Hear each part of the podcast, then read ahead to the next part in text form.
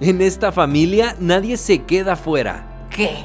Leo, ¿qué estás pensando? Ya sé. ¿Me quieres decir que me veo hermosa? Hagamos de lo que ya es difícil, hagámoslo fácil, con espontaneidad, con humanismo, pues. Los niños que necesitan más conexión, que necesitan más cariño, a veces lo piden de las formas menos amorosas. Matrimonios maduros. Lo más trendy para adolescentes. Educación, motivación y conectar con tus emociones. O simplemente para reír y recordar momentos en familia. Bienvenidos, al podcast de Núcleo Familiar.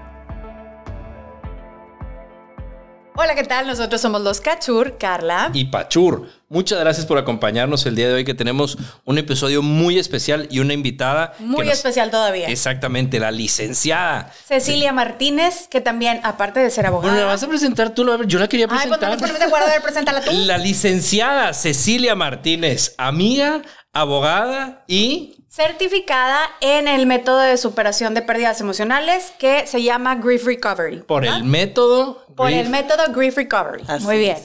Es que no me quería equivocar. Ceci, muchas gracias por acompañarnos. Ay, no, muchas gracias por invitarme. Encantado de tenerte aquí. Yo, yo tenía una pregunta antes de empezar el tema, porque sé que vamos a empezar con la parte de pérdidas y demás de qué es esto.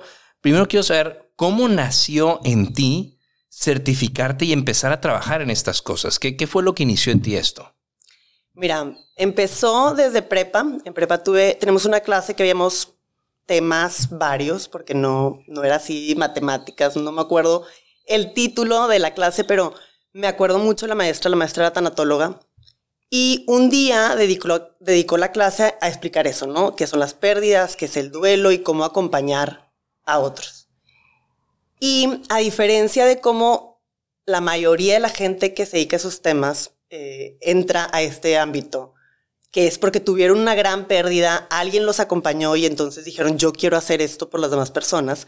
A mí, pues me pasó distinto, ¿no? Yo no tuve una pérdida así, sino que verla a ella y lo que hacía y cómo acompañaba a esas personas hizo que naciera en mí este interés. O sea, tu maestra fue como un ejemplo. Y en Sí. prepa, o sea, en prepa que eres un huerquete que te vale queso la vida, qué padre que a ti te marcó y te llamó la Sí, atención. digo, me marcó y me marcó, este, era una clase que, que no, se, no se trataba de eso, pero bueno, desde ahí empezó mi interés y a partir de ahí empecé a estudiar el tema, pero bueno, por mi cuenta, libros, algún artículo.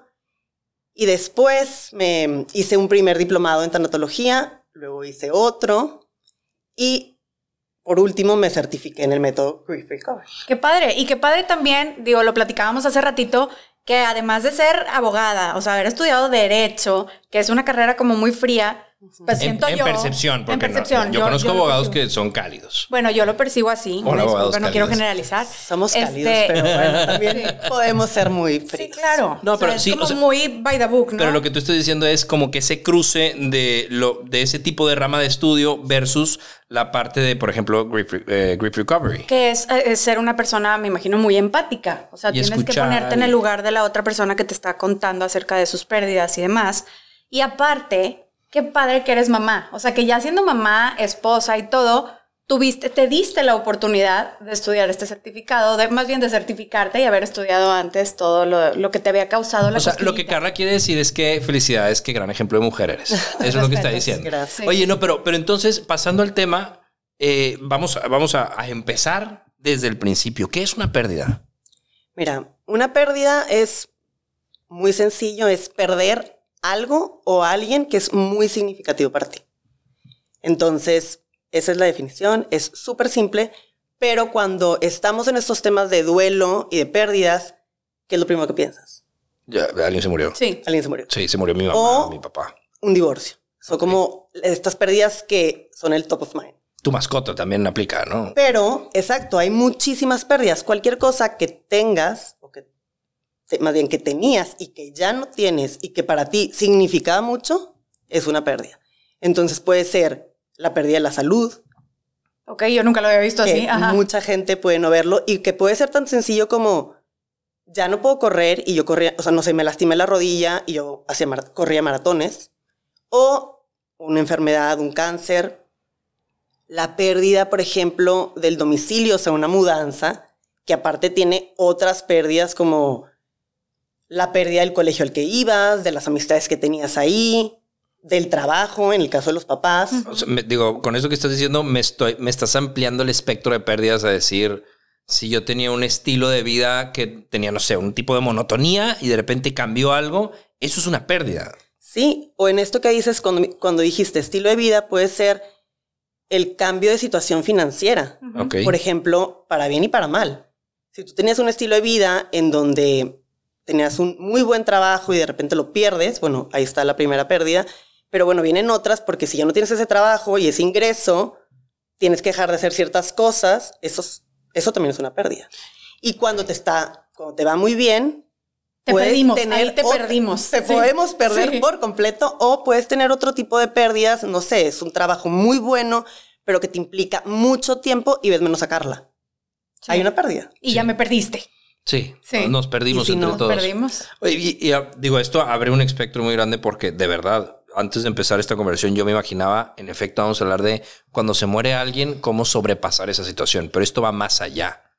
Y no es un tema del que se hable mucho. O sea, vaya, siento que en algún momento nos han, más bien, en ningún momento se han dedicado a decirnos cómo hacer las cosas bien y tal vez hasta bloquear ese tipo de sentimientos. Sí, claro. eh, lo que cuando pierdes a alguien se produce un dolor emocional cuando pierdes algo, ¿no? Y eso es lo que es el duelo.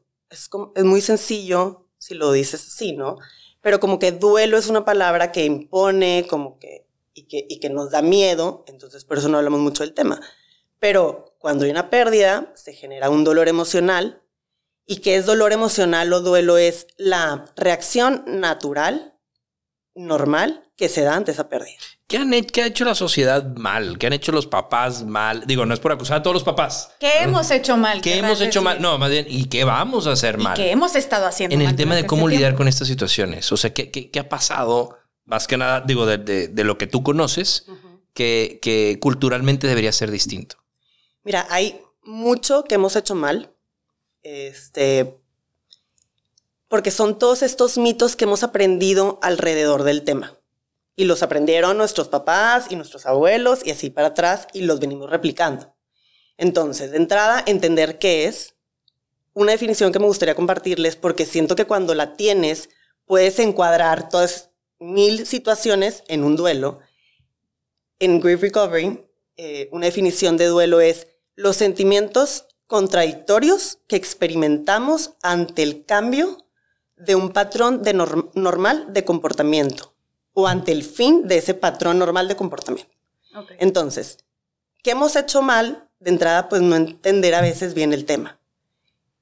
Esta definición que les digo de los sentimientos contradictorios que se presentan cuando algo cambia, por ejemplo, en el tema de la pandemia, Sí.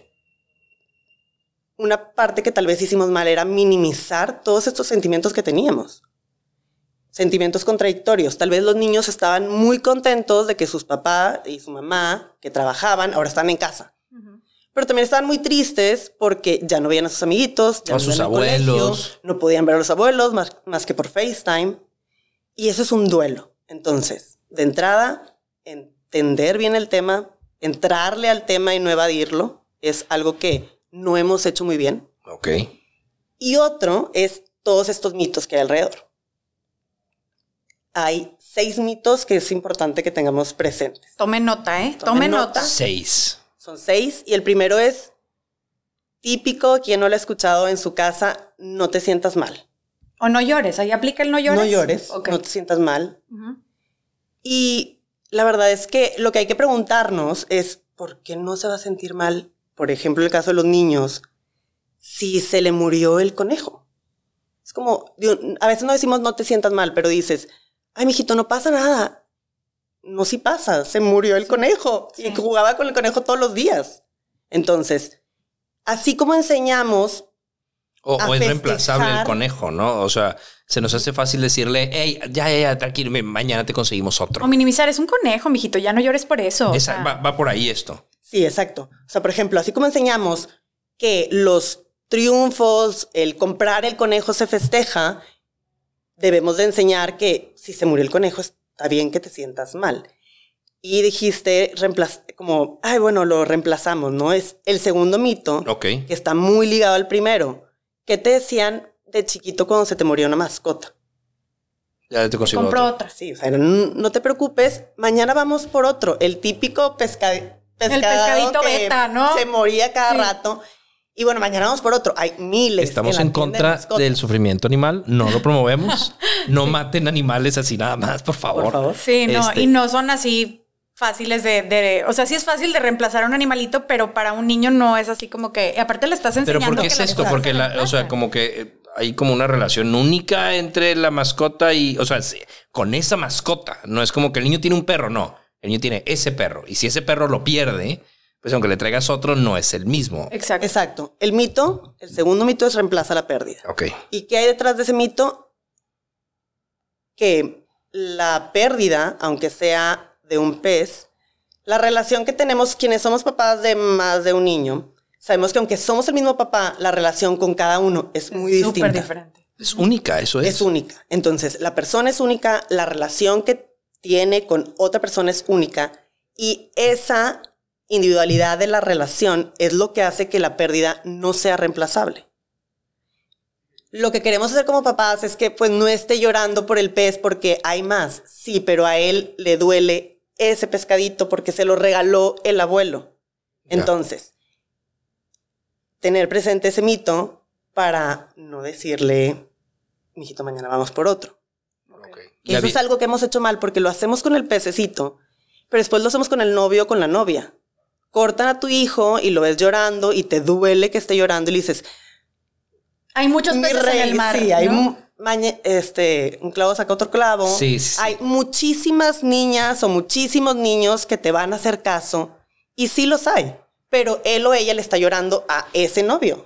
Le duele ese novio. Hoy no quiere otro. Particularmente me da mucho miedo cuando escucho a mamás hablar sobre cuando a su hijo varón Ay, les vayan no. a romper Ay, el no. corazón. Me va a dar O el. sea, de verdad me da a mucha, mí, me da ¿no? mucha- Sí. de verdad me, da, No. me da mucha risa pero cuando lo escucho. O sea, yo te tengo miedo, yo le tengo miedo a la futura novia. si No, que no, que me novia, tenga miedo Sí, la futura no, novia a mí. Que me tenga mucho miedo. Pero, no. pero bueno. Rafa, hay muchas más. Sí, sí, sí, sí. Ay, no. pero bueno, no, no es la parte, no es la parte del reemplazo que entiendo, esa, esa de segunda. La tercera a mí me interesaba mucho porque, porque implica temas de, de- de presión social, ¿no? O sea, el tema que, que era lo que estamos platicando, el tercer mito que era sufrir solo.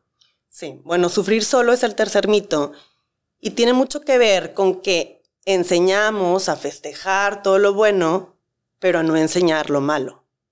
Y entonces, como enseñamos que los sentimientos dolorosos, como que no los compartimos tanto, entonces enseñamos a que cuando lloras, pues lloras solo. O mejor no llores para no preocupar a tu mamá. O Bueno, la pena, porque- la ah. pena que te da llorar de Ay, no, qué, pena que estoy llorando. Exacto. ¿Qué Sí, o sea, festejamos las cosas padres, pero no hace sentido decir vamos a festejar las que no están padres. Pero no, No, pues, estamos enseñando a vivirlas. Claramente no vamos a festejar las que no están padres porque no son motivo de festejo para nosotros, pero las podemos compartir con los demás como compartimos lo que está padre. Entonces, ese es el tercer mito, que es sufre solo. Y el cuarto, que está relacionado, es sé fuerte. Enseñamos a, a ser fuertes, a aguantar, y ahí lo que valdría la pena que nos preguntáramos es, a ver si yo les pregunto, ¿quieren, un, ¿quieren que su hijo, que Rafa, sea fuerte? No. No, yo, yo sí, Lo más claro. natural es que contestes que sí. O sea, a ver, no sé qué definición tengas tú de fuerte. Y exacto, es ¿por qué Pues que se quisieras? aguante todo, o sea, que sea una piedra. No, pero más bien, y yo lo que pienso es si es fuerte es que puede contra todo. Ok. Ok. Y entonces aquí, ¿qué es lo que estamos Entonces, haciendo por mal? eso les hago la pregunta. O sea, no, es no estamos normal. peleando, no estás en medio de una pelea. A ver, pero, pero, Sí. pero sí gané yo, ¿verdad? O sea, yo Es tengo. que las dos respuestas nos dan muchos elementos que discutir. A ver, Ay, tú decías, licenciada. sí, sí quiero que sea fuerte. Es lo que normalmente contestan, pero que has contestado que no es muy bueno. Ahorita te digo por qué. ¿Por qué queremos que sea fuerte? Normalmente porque queremos que pueda con lo que la vida le va a presentar. Sí. Obviamente, todos queremos que nuestros hijos sean fuertes. Pero más bien es, queremos hijos fuertes, así se ha distorsionado la idea de fuerte. Más bien queremos un hijo resiliente, que se readapte, que pueda con lo que la vida le presente. Pero para que pueda con la lo que la vida le va a presentar, la segunda respuesta que Carla decía, no, no quiero que sea fuerte, no quiero que aguante todo. Claro, no quieres que reprima sus sentimientos, quieres que los viva para que los libere Y que los entienda. entonces pueda readaptarse. Y entonces puedas superar esa adversidad. Entonces yo nada más quiero aclarar que yo tuve la razón, pero a ella le ayudaste Ya, para que ya, ya. menos Esto no es una competencia. No, los dos la tienen. No, pero Depende de cómo, Sí, no, de pero- dónde lo veas. No, pero fíjate, eso es bien importante y creo que, digo, a ver, o sea, creo que hay presiones sociales de distintos tipos. Eh, yo creo que a las niñas se les ha castigado mucho en silencio esa parte de ser fuerte, pero en silencio. Y creo que, digo, sin generalizar, pero a mí me tocaba mucho ver a mis amigos varones que era, se les exigía públicamente que se aguantaran. Claro. No, y todavía dicen algunos abuelitos por ahí, Sí, a los los nietos, mijito, tú no llores, los, niños, no lloran. Ah, su tía. Y, y si es por una pérdida, pues eso como que, vaya, es un mito, eh, o sea, es un mito que, que, que la gente se tenga que aguantar. Sí, es un mito que aplicamos tanto para mujeres como para hombres, pero que también se da mucho en hombres por la idea equivocada de por ser hombre no puedes llorar, cuando los sentimientos no tienen género, ¿no? Y la muerte de un ser querido no le duele más a una niña que a un niño. Sí, claro. Entonces, No, independientemente, la, o sea, la sociedad ha exigido de alguna manera o ha presentado la facilidad de aguántate. claro. Ese es uno de los mitos. Y había el... el- Pero bueno, déjame me regreso un poquito a Sí. esto de ser fuerte, que puede ser por género, porque eres niño y te vas a aguantar, y porque los niños no lloran, que está mal. Pero también lo hacemos, por ejemplo, si se muere el papá, ¿qué le dices a la mamá? ¿Qué, qué le dicen mucho en el funeral? Sí, fuerza. O sea, Sí, como que tienes... Digo, le dicen de todo, comentarios que están bien, comentarios que están mal, pero también se le dicen, tienes que ser fuerte para tus hijos. Y eso genera una presión enorme, porque a ella se le acaba de morir su esposo. y aparte es, Dame. ahora te toca ser mamá y papá. Exacto. Sí, te toca, Cállate sí. la boca. Bueno, a ver, espérate. O sea, tus funerales has abrazado a la gente, de hecho, felicidades. Bueno, O sea, porque yo soy muy incómoda socialmente. Bueno, sí. Es muy fácil equivocarte en un funeral, porque tendemos a buscar las palabras correctas Y no sé ni qué decir. para quitarle el dolor a la persona. Sí. Y lo que hay que entender es que no hay nada que podamos decir para quitarle el dolor. Lo que tenemos que hacer es acompañar ese dolor. Entonces, como vas con esta nervio, puedes decir Sí, felicidades. feliz cumpleaños. No me había pasado Sí, que... sí. Yo soy bien incómoda en eventos sociales y me suele suceder mucho eso. Y eso es bien importante. Yo escuché el felicidades. Y tú te fuiste, o sí, sea, claro me iba a ir. ¿Qué querías que me quedara de que? Claro que no me fui. Qué y ya después di el pésame como Dios manda. Qué gacho. ¿Verdad? De que, oye, lamento tu pérdida. Eso Pero es. eso es, eso es una pregunta bien común, de que, ay, tengo un funeral, ¿qué le digo? No le digan nada, quédate callado, abrázalo, o sea... Porque muchas veces no es necesario decir nada, pero es ese tema de la carga que le ponen a la esposa. Exacto, volviendo a la carga que le ponen a la esposa o a los hijos de no llores, por ejemplo, sé fuerte por tu mamá, tiene, no tiene beneficios, al contrario.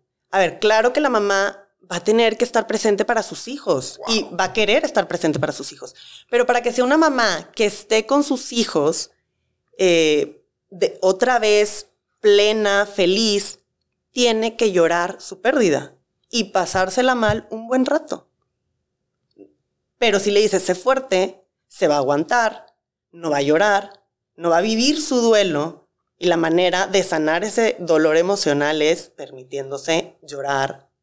Entonces, cuando decimos sé fuerte, queremos ayudar y realmente estamos haciendo todo lo contrario. Ok.